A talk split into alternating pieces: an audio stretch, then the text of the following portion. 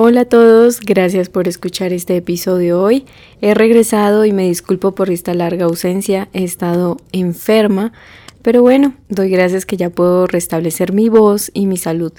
Hoy vamos a estar analizando el capítulo 5 de este libro que hemos venido reflexionando, comentando, analizando, el libro de Madres que no saben amar por Carol McBride. En este capítulo 5 titulado la imagen lo es todo. Pon una sonrisa en esa preciosa carita. Estaremos reflexionando precisamente lo que dice Johnny, de 45 años en ese momento, donde comparte que la imagen era lo único que le preocupaba a su madre.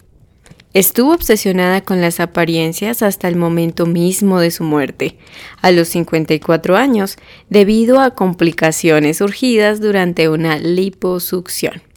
En este capítulo la autora se dedica a hacer una reflexión, un paralelismo entre lo que es esa crianza con una mujer narcisista, una madre narcisista, donde la imagen que se proyecta al público externo, a la gente afuera de la familia, es lo más importante.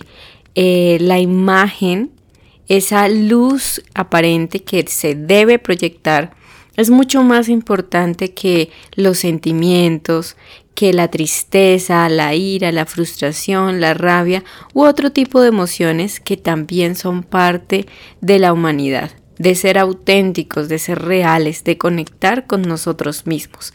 Por eso también la autora hace un interesante paralelo entre lo que son esos mensajes destructivos de la madre narcisista a lo que es la niña cuando va creciendo y cómo deja esas huellas para su futuro donde todo tiene que girar en torno a la imagen, a la belleza, al prestigio, todo ese tipo de rótulos que tienen que ver con eso precisamente. Pon una sonrisa en esa preciosa carita, echa atrás los hombros, levanta la cabeza y no dejes que el mundo sepa que no eres feliz. Básicamente ese es el lema que la autora recalca que ella creció con esa creencia. No podemos dejar que las personas se den cuenta que estamos tristes, que no estamos pasando por un buen momento. Aquí siempre tenemos que fingir que todo está bien. Claramente pues es una negación muy grande de la realidad y también una represión, es suprimir todas las emociones que se puedan dar y anular la identidad propia de otro ser humano, que en este caso pues son las hijas o los hijos de un narcisista, quienes son personas independientes y sin importar la edad que tengan, con un sentir y un pensar propios. Adentrándonos mucho más en el tema, la autora hace una primera pincelada en lo que es la imagen, donde claramente nos señala que para los narcisistas la imagen lo es todo. Su prestigio, lo que los demás vean o piensen de ellos, es lo que más eh, les importa, que opinen bien de ellos, no importa si se tienen que hacer las víctimas, si tienen que acusar falsamente a otras personas, es el mensaje de la imagen lo que se le transfiere distorsionadamente a estos hijos mientras van creciendo. Es más importante el aspecto personal, la reputación que cómo te sientes realmente, que lo que realmente está sucediendo en tu vida y es mucho más importante eso que tu propia identidad, tu propia autoestima. Eh, para un narcisista, hacer un gran alarde, exhibición ante los demás es muy importante para que piensen que son especiales únicos, imprescindibles, superiores, autosuficientes, con ese ego abultado. Pero como bien dice el dicho popular, dime qué presumes y te diré de qué careces. En este caso, pues el narcisista en realidad está ocultando una autoestima supremamente inferior, débil. Ellos tienen un ego muy, muy frágil, una persona interior que es muy pequeña, defectuosa, con pésima autoestima, llena de inseguridades y sobre todo pues incompleta. Por eso es que necesita compensar esa herida narcisista con esa em, falsa máscara, esa quimera de ser alguien que obviamente pues no es.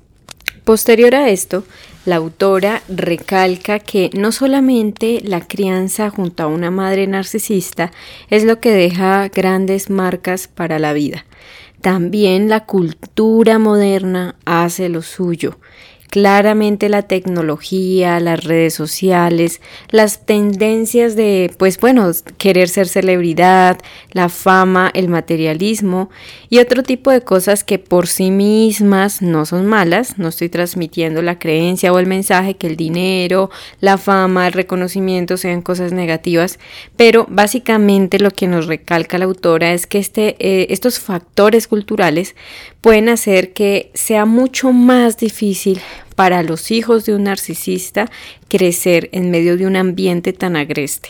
Por lo tanto, el ataque es doble. Por un lado, sufren eh, la presión de la cultura, pero también tienen las constantes eh, imposiciones de los mensajes maternos respecto a tener que mantener una imagen perfecta todo el tiempo. Entonces también esto me hace analizar que pues es algo muy lógico que los hijos de narcisistas puedan llegar a desarrollar adicciones, eh, estilos de vida autodestructivos, de mucho sabotaje, entre otras muchas maneras, donde se crean escapes para que puedan dejar salir por algún lado esas emociones que tienen que estar reprimiendo todo el tiempo, eh, esos mensajes que tienen que estar pues callándose, ¿no? Sus emociones, su propia realidad, su vida.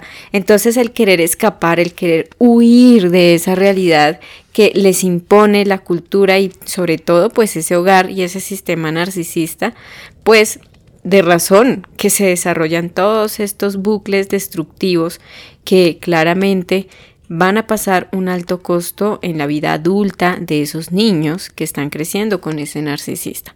Entonces, estas fuerzas combinadas son como un pastel. Lo que es el pastel de, de, de la harina de trigo, pues la base del pastel es esa crianza con el narcisista, ese sistema familiar enfermo y disfuncional. Y lo que hace la cultura es cubrir ese pastel con una crema de mucho, mucho narcisismo también, donde la imagen lo es todo. La autora una vez más también vuelve a citar la película Postales desde el filo, donde la madre de la pues del personaje principal, que en este caso lo interpreta Meryl Streep, eh, le preocupa en extremo el estar en un hospital no por su salud, sino el hecho de estar allí sin su maquillaje, sin eh, su, bueno, sin su arreglo de pelos, todo, y le pide a su hija, le exige que pues no quiere que la sepulten sin sus pestañas. Obviamente, pues esto es muy, muy lógico, ¿no? De ella misma le dice, estamos diseñadas más para lo público que para lo privado. Esta película la ha usado muchísimo la autora para eh, poder ejemplificar cómo es esa madre narcisista y cómo es esa relación tan tétrica y deprimente de pues esa hija bajo todas esas dinámicas y en este caso pues donde la imagen es lo único que importa, así te estés muriendo. Entonces, a continuación vamos a ver algunas de las dinámicas y de los mensajes concretos que este tema puntual de la imagen, del prestigio, del físico, de la apariencia, del aspecto, eh, cómo eso puede replicarse en esa relación madre e hija y cómo pues esto también afecta a estas mujeres en su vida adulta. Entonces, en primer lugar, la imagen es lo que la madre narcisista quiere que el mundo vea de ella y como su hija es una extensión de ella, no la ve como a otro ser humano independiente, pues eh, lo que hace es que la hija como que haga brillar más esa imagen como que la pueda pulir mucho más y la pueda hacer resplandecer más, la vuelva mucho más sedosa. Entonces la hija es tan solo otro brillo más de ese show de farsas que tiene esa madre narcisista. Cuando la hija obviamente es un lindo adorno en todo su show, en todo su espectáculo de falsedad, pues hace que esa hija sea como un premio que se pasea o se exhibe en nombre de la familia. Claramente la mayoría de las hijas, eh, para sus expectativas tan altas de esta madre, la abruman por completo, porque también la imagen no solamente es que tengas que estar delgada, esbelta, exitosa, sino que también tengas que estar aparentando todo el tiempo que estás bien, que nada sucede, que toda la vida está llena de polvo mágico, unicornios, arcoíris y nada, nada está mal. Yo en lo personal he podido ver personas, ¿no? Mujeres en específico que eh, uno pues puede saber mm, por la vida te deja saber que esa persona está muy muy mal pero yo he visto personas que están fingiendo todo el tiempo que no que están perfectamente que están muy bien que nada sucede que eh, no pueden estar mejor que antes no entonces eso sí es muy cierto algunas de las em, secuelas que deja esto de la imagen pueden ser las siguientes. Por un lado, el tener que renunciar a tu propia elección personal, a tus gustos, tus decisiones, a conocerte a ti misma y saber qué te gusta y qué no. Eres simplemente como un títere que tienes que, un maniquí, y tienes que portar lo que diga la marca narcisista, la ropa que diga, los gustos que diga, las decisiones, conducirte a su antojo. Eres su avatar, por eso ponías ejemplo en episodios anteriores. Y eso hace que al renunciar a tu propia elección personal de vida, también renuncies y te pierdas a ti misma, no te conozcas, no sepa quién eres, eh, pierdas tu identidad y ni siquiera conozcas quién eres realmente tú, quién está detrás de esa máscara, de esa quimera. Otra de las secuelas también es la obsesión constante por el aspecto físico. Eh, también la obsesión y la compulsión por las labores domésticas, sin que seas tú directamente quien tenga que hacerlo, pero sí estar muy preocupada constantemente de que de pronto en tu casa haya desorden, que cualquier cosa esté fuera de lugar, entonces podrías llegar a volverte una persona psicorrígida, perfeccionista, compulsiva, donde lo que más importa es el aseo en tu casa, que todo se vea perfecto. Esto lo puedo también como sentir que yo también he experimentado ese tipo de cosas donde tú sientes que eh, mientras creces es más importante, no sé, el plato que se rompió, la losa, los muebles, los pisos, las cosas materiales son mucho más importantes que tú.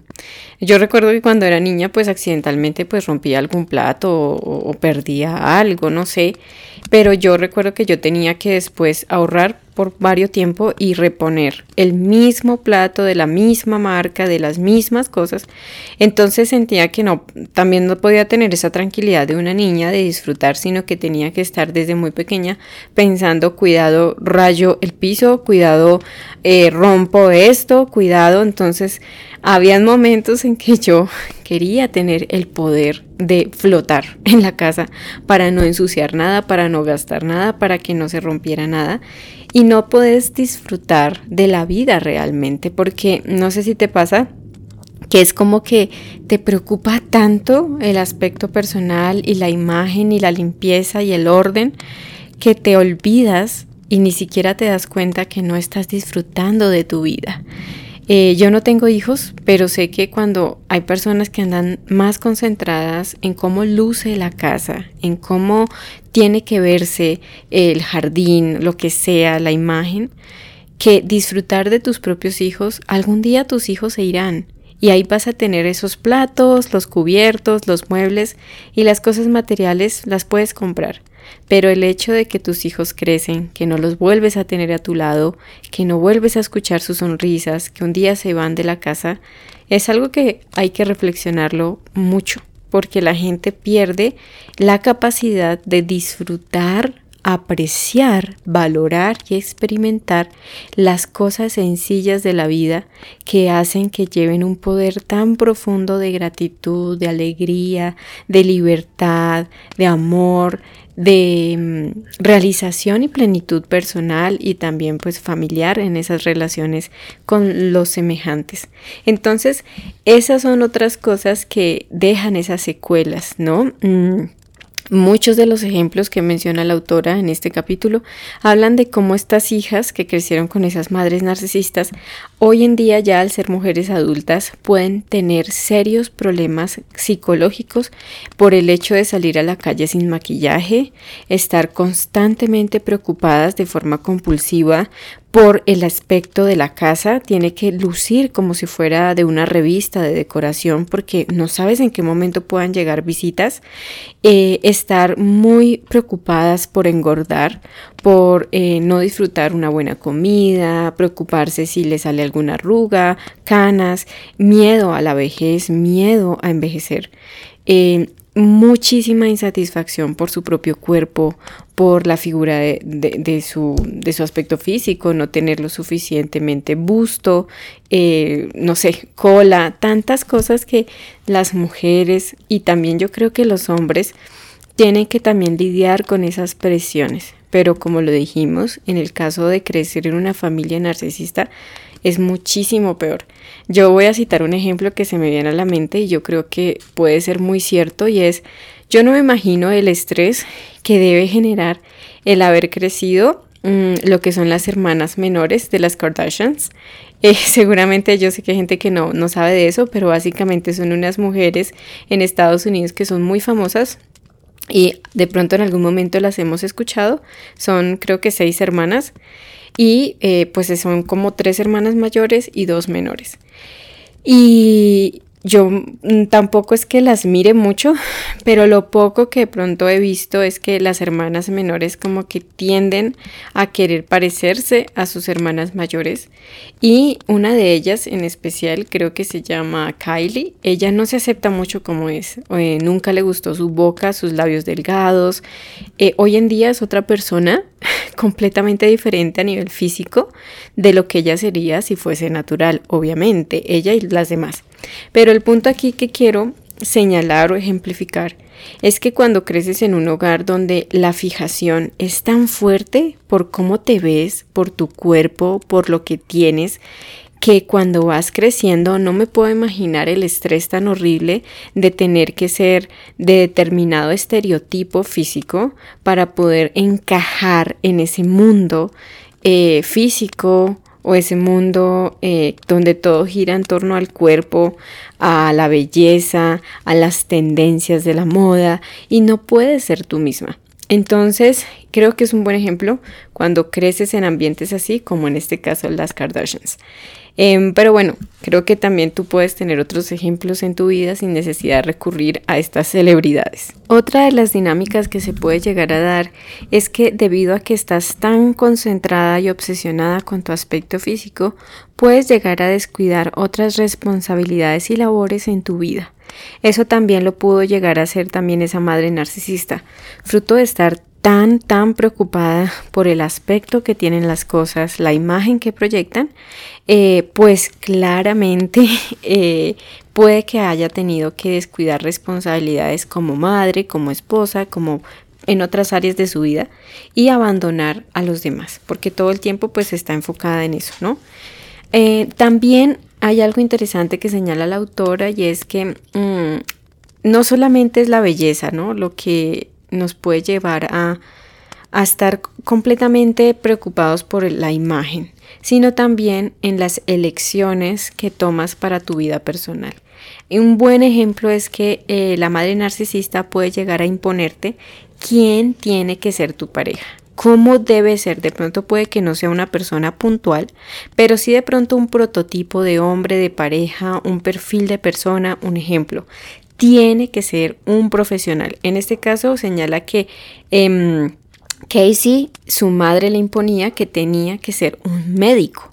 Entonces puede ser otro tipo de cosas, puede que sea, no sé, tiene que ser un científico o tiene que ser una persona de determinada religión, de un perfil que solamente ella es la única que puede elegirte porque tiene que ser alguien que también esté a la, a la altura de esa imagen que ella quiere proyectar. Básicamente es como si la madre narcisista eh, para ella todos los miembros de su familia, en especial las hijas, son eh, modelos de su marca. Entonces siempre tienen que llevar mm, ese distintivo especial de lo que ella quiere que hagan. Es así como todas estas dinámicas que hemos ya mencionado anteriormente dan lugar a mujeres o personas adultas que están solamente centradas en la imagen y eh, de, partiendo obviamente desde una carencia muy fuerte, donde hay un profundo sentimiento de que nunca podremos dar la talla, nunca vamos a estar a la altura, no somos lo suficientemente algo buenas, bonitas, inteligentes, exitosas, lo que sea que nos machaquemos a nosotros mismos. Esto obviamente se va a agravar por la cultura narcisista en la que nos vemos inmersos ahora pues día a día.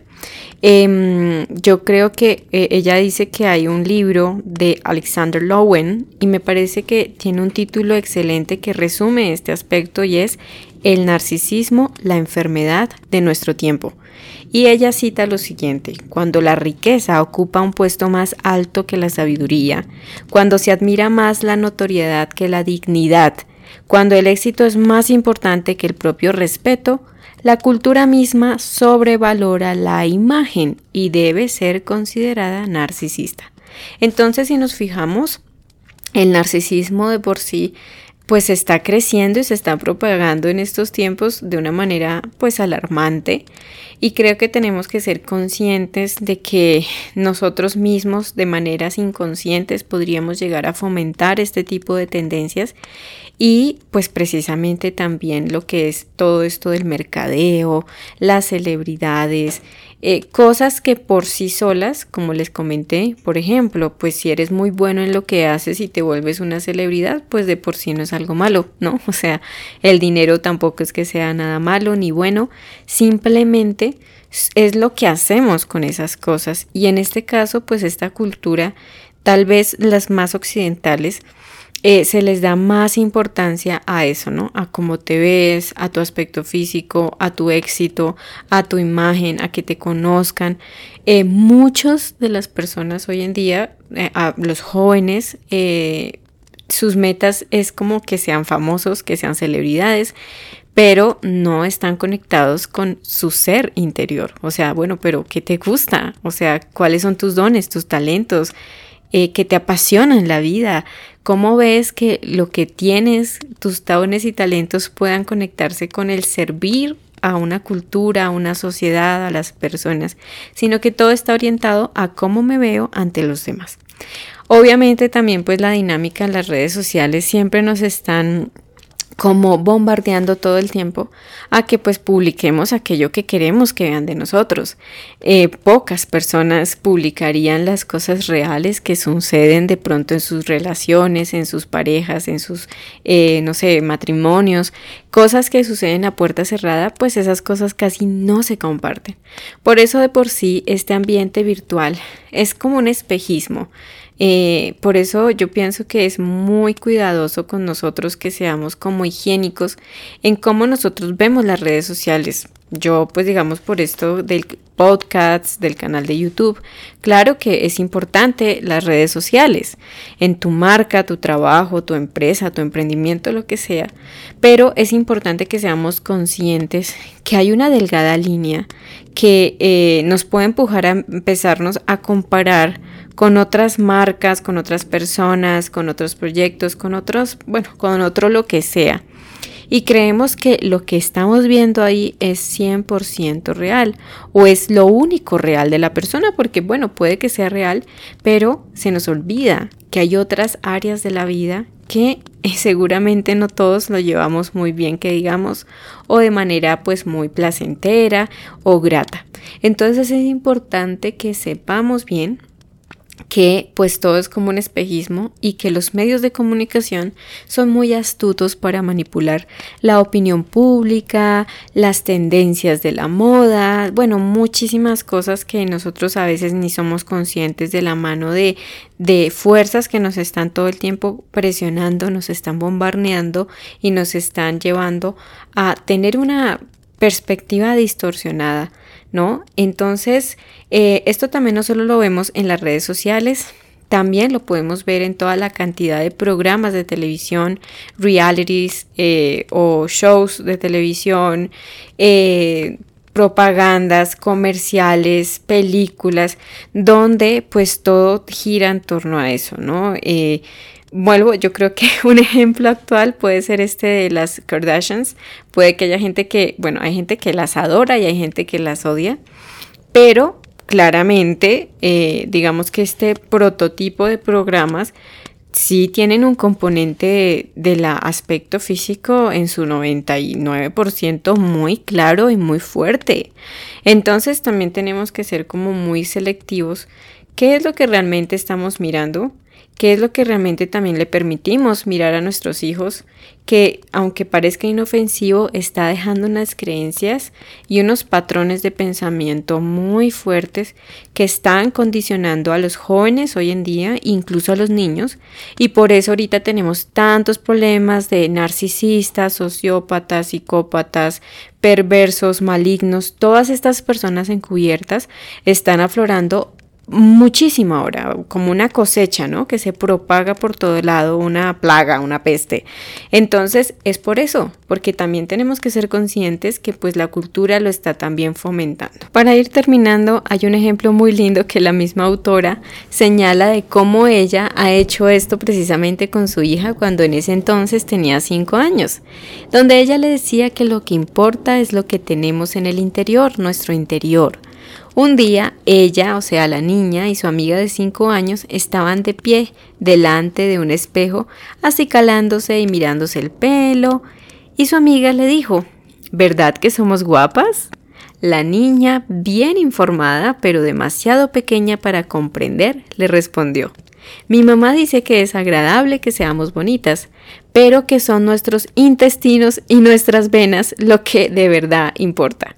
Bueno, aquí la autora pues obviamente es muy tierno, muy jocoso, pero bueno, ella está empezando, ella dice, estoy empezando un poco temprano, pero lo importante es, que este mensaje que le estoy transmitiendo es muy importante para el futuro. Para terminar este episodio de hoy, de este capítulo, em, pues claramente eh, como niños, cuando absorbemos estos mensajes tan negativos y narcisistas sobre la imagen, sobre cómo ser una mujer, esposa, amante, amiga, madre, lo que sea, hermana, y cómo debes hacerlo y, y sobre todo, ¿no? Que te dice ya qué es ser mujer, ¿no? Y, y pues obviamente hoy en día cuestionamos esto mucho más.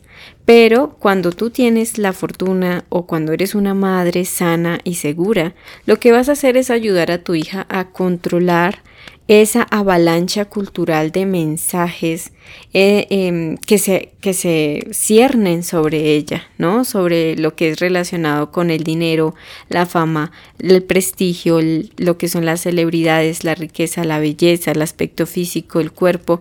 Todo ello, cuando le puedes ayudar a tus hijos a ser selectivos, a hacer un filtro de lo que realmente es y que todo lo que ves en televisión, en las redes sociales, no es cierto, no todo lo que está allí es lo que parece.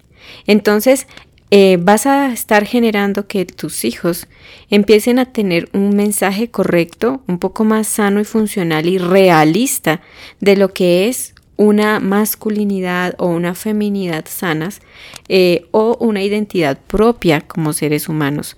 ¿Que ¿En qué reside? Pues recordemos muy bien que reside en nuestro sistema de valores, nuestros principios, la integridad, la honestidad, nuestra fortaleza, las capacidades que podemos generar para ser buenos humanos, eh, en el amor, la empatía, porque pues obviamente los narcisistas carecen de esto el dejar a un lado ese ego infantil donde yo me siento el único ser del mundo y todos tienen que complacerme y donde ellos pueden aprender a ver que no, que ellos forman parte de un todo y que también hay otras personas que tienen necesidades, que tienen sueños y que tenemos que aprender a ser eh, tolerantes a la frustración y aprender a vivir eh, sin pelearnos con la realidad cuando hay cosas que no se dan, cuando la vida nos dice no y esto es muy importante porque pues los narcisistas nunca reciben un no por respuesta.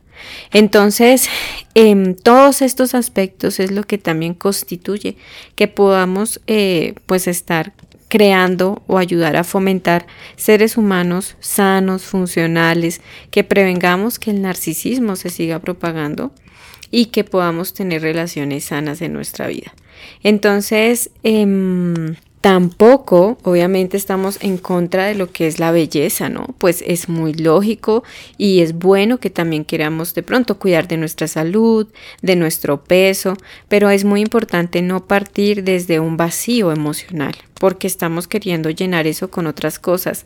Yo creo que lo importante de la belleza es partir desde el deseo de querer tener salud porque pues también lo vemos mucho, ¿no? Hay muchas celebridades que pueden tener cuerpos hermosísimos, pero pueden tener incluso enfermedades mentales, enfermedades físicas, estilos de vida muy autodestructivos donde básicamente no siempre la belleza es sinónimo de salud y no siempre es sinónimo de estabilidad emocional y mental. Entonces, Tampoco se trata de irnos en contra de la belleza o del ejercicio, de querer cuidar nuestra apariencia, de querer, no sé, aplicarnos una mascarilla, vernos bien, sentirnos bien. Pero aquí lo importante es que eso esté acompañado de un sentimiento de valía personal, de autoestima, de identidad propia, de autoidentidad, de, mm, de aceptación Sin querer parecernos a tal famoso o al cuerpo de tal persona, sino que venga desde una autenticidad propia. Y así estaremos evitando que hayan personas que pueden ser muy atractivas, pero que a la larga se sienten vacías e infelices. Entonces, mm, para poder recuperarnos de todo este legado narcisista, aquí lo importante es que tenemos que aprender cómo sintonizar con nuestro verdadero yo con ese ser interior que estuvimos ocultando por tantos años detrás de esa máscara y que a lo mejor ya no sabemos dónde está, dónde se perdió en el camino. Por esto es un proceso, a eso le llamamos un proceso de recuperación, porque me voy a recuperar, voy a recuperar a esa Sonia que perdí en el pasado, a ese ser verdadero, a ese yo verdadero y auténtico que se me perdió en la infancia que se perdió en ese camino de ese abuso narcisista o de todas esas heridas de ese niño interior. Entonces por eso es que vamos a recuperar eso que una vez tuvimos y lo perdimos. Entonces, al aprender a sintonizar con ese verdadero yo, también empezaremos a hacer un filtro en la recuperación de qué, qué cosas son realmente lo que nos hacen únicas, únicos y hermosos como tal. Yo pienso que la belleza viene de la autenticidad, ser esa versión, la mejor versión, pero de mí, no de estar pareciéndome a tal famosa o a tal persona o querer ser como fulanito, como fulanita, sino que empecemos desde nuestro verdadero ser interior, expandir esa belleza y esa luz esa chispa que cada uno trae en su personalidad única, porque no hay nadie como nosotros. Esa es la verdadera belleza, la diversidad, lo diferente, lo único y lo auténtico. Luego, cuando hacemos ese filtro, empezaremos a dejar un poco de lado lo que son esas eh, reacciones que aprendimos de no ser auténticos, ¿no? De, de ser como autómatas, como robots, como fotocopias de un sistema. Pero, pues antes de empezar con todos esos pasos, porque ya sé que uno puede estar pensando, bueno, pero ¿cómo hago eso? ¿Cómo lo hago? ¿Cómo lo hago? Dímelo. Eso lo veremos más adelante. Antes de eso, aquí terminamos este episodio hoy, porque a continuación tenemos que ver cómo esa crianza narcisista eh, afecta ahora tu vida adulta? ¿Qué secuelas dejó en tu vida, en tus decisiones acerca de tu profesión, tus relaciones, tus relaciones hoy en día como adulta con tus amigos, con tu familia, con la elección de parejas, con la crianza de pronto que tienes con hijos si ya eres mamá, tu lugar en el mundo, cómo te ves a ti misma, tu autoestima y muchos otros patrones conductuales y emocionales que podemos llegar a desarrollar en automático creyendo que no, que yo ya superé mi infancia, que yo estoy aquí, dale, la dale eh, vuelta a la página, supéralo, pero no nos damos cuenta que tenemos un subconsciente que está completamente afectado o más que afectado está lleno de todas las decretos y todas las eh, órdenes subconscientes que esa crianza narcisista junto a esa madre narcisista nos legó. Entonces, eso es lo que seguiremos viendo en esta siguiente parte de, episodios. Todos los que si me escuchaste hoy, pues te invito a que puedas escuchar los episodios anteriores. Estuvimos hablando como tal de lo que es el problema en sí, del narcisismo materno. ¿Qué es eso? ¿Cómo identificarlo? ¿Cómo es una madre narcisista? ¿Cómo lo pudiste ver y identificar en la infancia? ¿Cómo es eso en la infancia? Pero aquí vamos a ver cómo eh, qué efectos y secuelas ha dejado ya para todo el resto de tu vida. Esto a veces uno puede llegar a pensar, bueno, pero yo para qué quiero saber eh, más daños que obviamente eso no es agradable, ver cómo te arruinaron tu vida, cómo te hicieron tanto daño y hoy tienes que lidiar con esas consecuencias, es parte de la recuperación, porque recordemos que la recuperación es conciencia, es tomar conciencia, es darme cuenta de qué hay en mi vida que estoy repitiendo y que no me gusta, pero que eso viene de un origen específico. Y para poderlo cambiar tengo que identificarlo y tengo que empezar también a, a verlo en mi vida. Entonces es por eso que vamos a ver en estos episodios cómo afectó el narcisismo materno en la infancia, qué secuelas nos dejó. Te quiero agradecer infinitamente por tu tiempo, por haberme escuchado. Recuerda que nos seguimos escuchando aquí en Píldoras Ataraxia. Conoce mucho más sobre mente y relaciones sanas en el canal de YouTube Sonia Ataraxia y encuéntrame en Instagram como Sonia-Ataraxia. Gracias, muchas gracias por escuchar Sonia Ataraxia.